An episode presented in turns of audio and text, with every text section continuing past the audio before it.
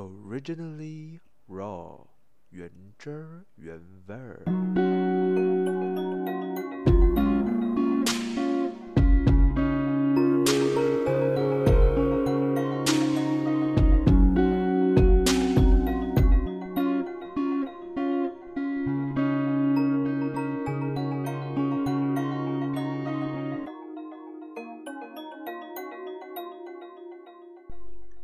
生活不 juicy，但还是有东西。我们来聊东聊西。先来为我的 podcast 做一个补充吧。Originally raw 目前的话是不定期更新，或许等我上了手再定一个固定的日期吧。我在上一集的后半部分有为这一集的话题开了一个头，而今天就是要延续生离死别这个话题。这一季的标题“生离死别”，然后呢？我想去探讨的，更想着重的是标题后面的那个疑问句“然后呢？”我觉得“然后呢”是一个蛮重要的疑问句，特别是对于科学家、研究人员、发明家等等这些探索宇宙奥秘，还有一些未知事物的人们，这个疑问句能让他们不断的用尽各种方式去找寻答案。生离死别是我们生活的一部分，但对于它的然后呢，往往我们都会比较忽略，不会特别去关注它。但只有当离别的痛已经严重影响了生活，我们才会有所醒悟。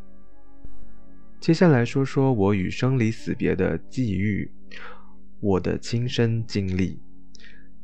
在我十一岁那年，爷爷因为生病去世了。但从小和爷爷的互动不多，感情不算深。当时的我也并不理解生离死别到底是怎么一回事，那种感觉就像是知道自己少了一个家人，一位从此再也无法见面的亲人。回想起来，当时的感受，除了有点难过，我的感触其实是模糊的。而且时间久了，渐渐不再有人提及爷爷的事，因此我也再也没有多想这件事情了。到底是天意弄人，还是现实的残酷，都让我学到了一件事情：原来生离死别与生离死别之间是可以如此靠近的。就在二零一三年那年，我二十三岁。当时的我还在厦门念书。八月的某一天，我得知外公去世的消息，但却因为一些原因让我无法回国与外公道别。当时的心里其实是揪在一块的，难过中夹杂一点愧疚。然而，在四个月之后。十二月头的时候，我又接到了奶奶去世的消息。奶奶是因为被一些老年的病痛纠缠了好长一段时间，最后抵不过而离世的。当时我也是同样没有办法回家与奶奶道别，当时心里的感受是更加的揪在一块，更加的难过，更加的愧疚了。你知道为什么我说生离死别之间是如此靠近吗？我唯一万万没有想到的是，奶奶去世一周之后，我接到了更晴天霹雳的消息，那就是我爸爸去世的消息。接到消息的那瞬间，脑子是懵的，一下空白，一下紊乱。根本没办法冷静思考该做些什么，只记得当时我只能透过手机从通话中听着长辈们的指示，然后再听听周围朋友们的意见，处理了一些该处理的事情，接着查了最接近的航班，同时也是最符合我家经济能力范围的。我在当晚坐了六个小时的长途巴士到了广州，然后从那里搭飞机回马来西亚。这一趟回家的路程好漫长，好漫长。虽然听起来会有点荒谬，但在那时候，我的脑子既是塞满了好多疑问，又是一片空白的，而情绪呢，就随着回忆、回想，越到后面越涌出来，但还不至于爆发。就在到家的那一刻，当我跟着长辈们的指示，跪下给爸爸磕头的那瞬间。我终于忍不住的大哭起来。你知道吗？很多人会说的因果关系，即便多不愿承认，但在与生死离别正面交锋的那个时候，还是会狠狠的套在自己身上，责怪自己把一切的幸福当作理所当然，才会导致有这样的结果。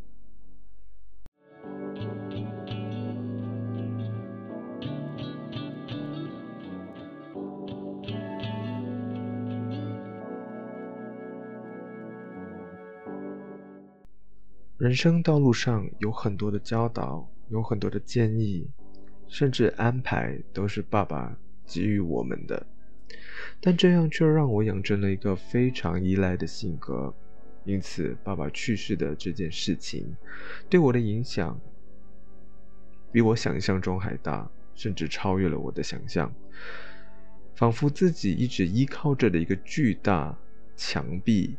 个巨大的围墙一瞬间全都坍塌了，但是在那个时候，我还没意识到事情的发生会有很强的后坐力。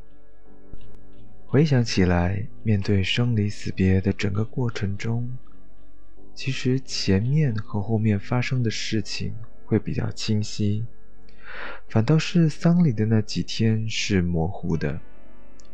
该进行哪些步骤？该完成什么仪式？一项接着一项的，直到爸爸出殡和丧礼结束，最后再把家里回归了原本的样貌。一个人的出生，从妈妈怀孕开始，前期做了各种准备，一直到了生产之后，还是一直为孩子不断的准备，不断的安排，前前后后的。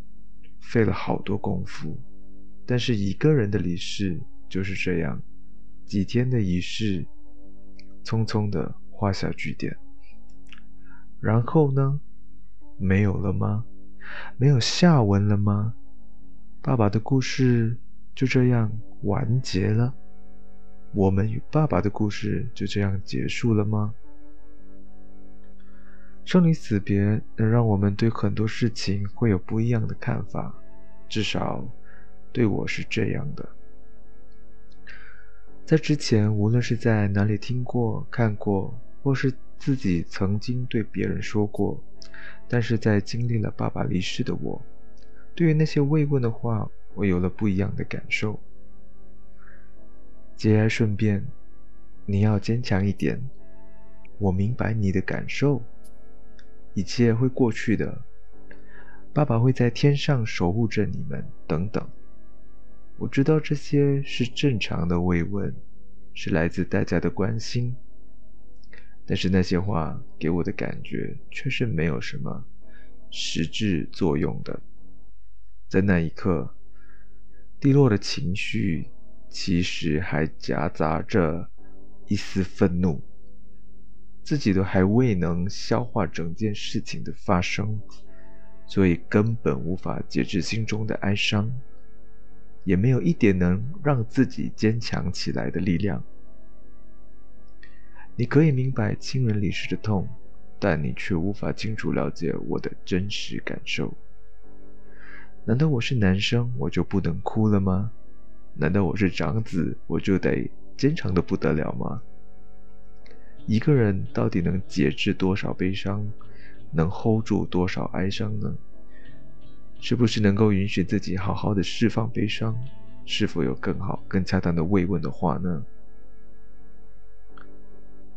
往后的日子，我和家人得到了好多亲戚朋友的帮助与扶持，我们一步一步的度过了难关，熬过了一些日子。但是对于妈妈，两位妹妹和我，我们四个人之间其实并没有真正的敞开心扉，谈谈爸爸去世的事情，也没有互相了解彼此对事情的看法与感受。这件事情随着时间逐渐的潜伏于日常，该有的思念还是会提及，但更深层的对话却没有。生命中如此重要的一个角色突然不在了，心里也感觉缺了一个洞，不知道该怎么去填补它。一些习以为常的事。似乎不能再继续了，因为会有一种别扭感。很多日子突然变成了没有答案的填充题，比如父亲节。之前的父亲节，我们都会做卡片或买礼物送给爸爸。但爸爸离世之后的父亲节，我们该做些什么呢？我们能做些什么呢？是否能像一般人在 Facebook 上？上载一段祝贺的文字，这样会不会显得很悲伤又不合理呢？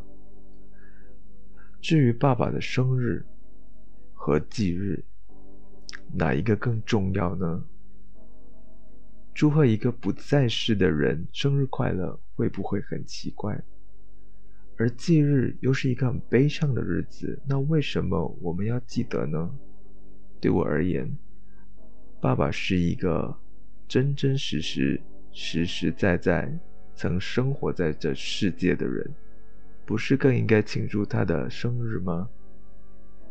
我有好多好多类似的疑问，却不敢开口问身边的人，只因为我不想让人觉得我一直放不开、放不下和走不出悲伤。就像之前爷爷去世的事一样，时间久了。大家渐渐不再讨论与爸爸相关的事情，难道我还要执着吗？七年的时间只是教会了我们如何去轻描淡写这些日子，自己心里知道就好了，知道哪一天是他的生日，知道父亲节，然后安静的在心里祝贺他。我跌跌撞撞的。似懂非懂的应对这一切，直到现在，我依然学习着如何善后离别所带来的余波，也明白了它不是一朝一夕就能解决的课题，甚至有可能是一辈子的课题。我还记得事情发生没多久，我回到了厦门，继续我的学业。有一天没上课的时候。我在宿舍里看着《爸爸去哪儿》，我竟然听着节目的主题曲哭了起来，尤其是在副歌，那些孩子唱着“老爸，老爸，我们去哪里呀”的时候，我真的忍不住。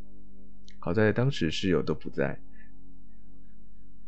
其实之后还是会遇到类似的情况，无论是从节目、电影、电视剧还是歌曲。只要是跟离别相关的点，都很容易戳中我的心。但是到了现在，已经越来越缓和了，越来越懂得如何去应对。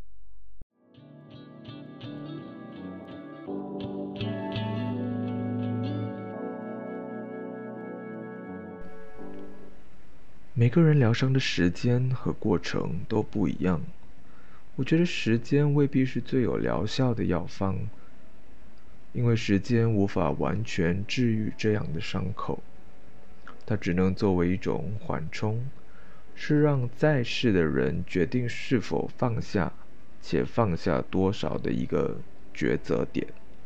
比如，我在这个时间点放下一点点，然后在另外一个时间点放下多一点。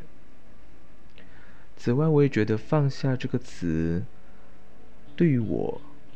是感觉必须放开或放掉那位过世亲人的一切。我们是不是能换一个更柔和的词呢？与其说是 move on，不如说 move forward 比较好。这是我从 Facebook 的一个视频看到的。讲解人说，move on 就好像你把那位离世的亲人彻底的放掉了、忘掉了，然后自己 move on，但是那是不可能的，因为在某个时间点，或者你去到某个地方，他还是会让你想起那位亲人，所以更应该是带着那位亲人曾留下、曾给予过的一切。和自己一起 move forward。我们带着亲人留下的一个余温，让我们的心保有一点力量，继续生活，不是更好吗？生离死别对于去世的人的确是生命的结束，但对于还在世的我们，是一道课题的开始。在学习善后的过程中，我更加留意了一切与离别相关的文章、视频等等，就是很想了解不同的人对于生离死别的看法，以及他们如何应对亲人的离世，还有他们日后的生活有怎样的影响。此外，我也注意到了中西文化的不同。西方人对于生离死别会有不一样的见解与处理方式，比如 support group 和 therapy。至少在我的圈子里，我很难接触到心理咨询和辅导之类的东西。即便我知道我的悲伤已经影响了我的生活，这是我觉得东方社会需要改变的一个观念吧，不是。要等到很严重的情况，或者直白一点，就是快要疯了，才去寻求帮助。最后来总结一下吧：月有阴晴圆缺，人有悲欢离合。既然死亡与离别是人生的必然，我个人觉得呢，我们更应该好好的认识他们。稍微放宽心的去聊生死的话题，如果那一刻真的来临，或许吧，或许能让我们对生离死别不会过于迷惘，不会过度陷入悲伤。思念是让爸爸的教导，以及他曾给予过的所有回忆，在我的生命故事和时间里延续。生离死别，然后呢？就继续往前走吧。感谢大家的聆听，我是佳恩，下集见。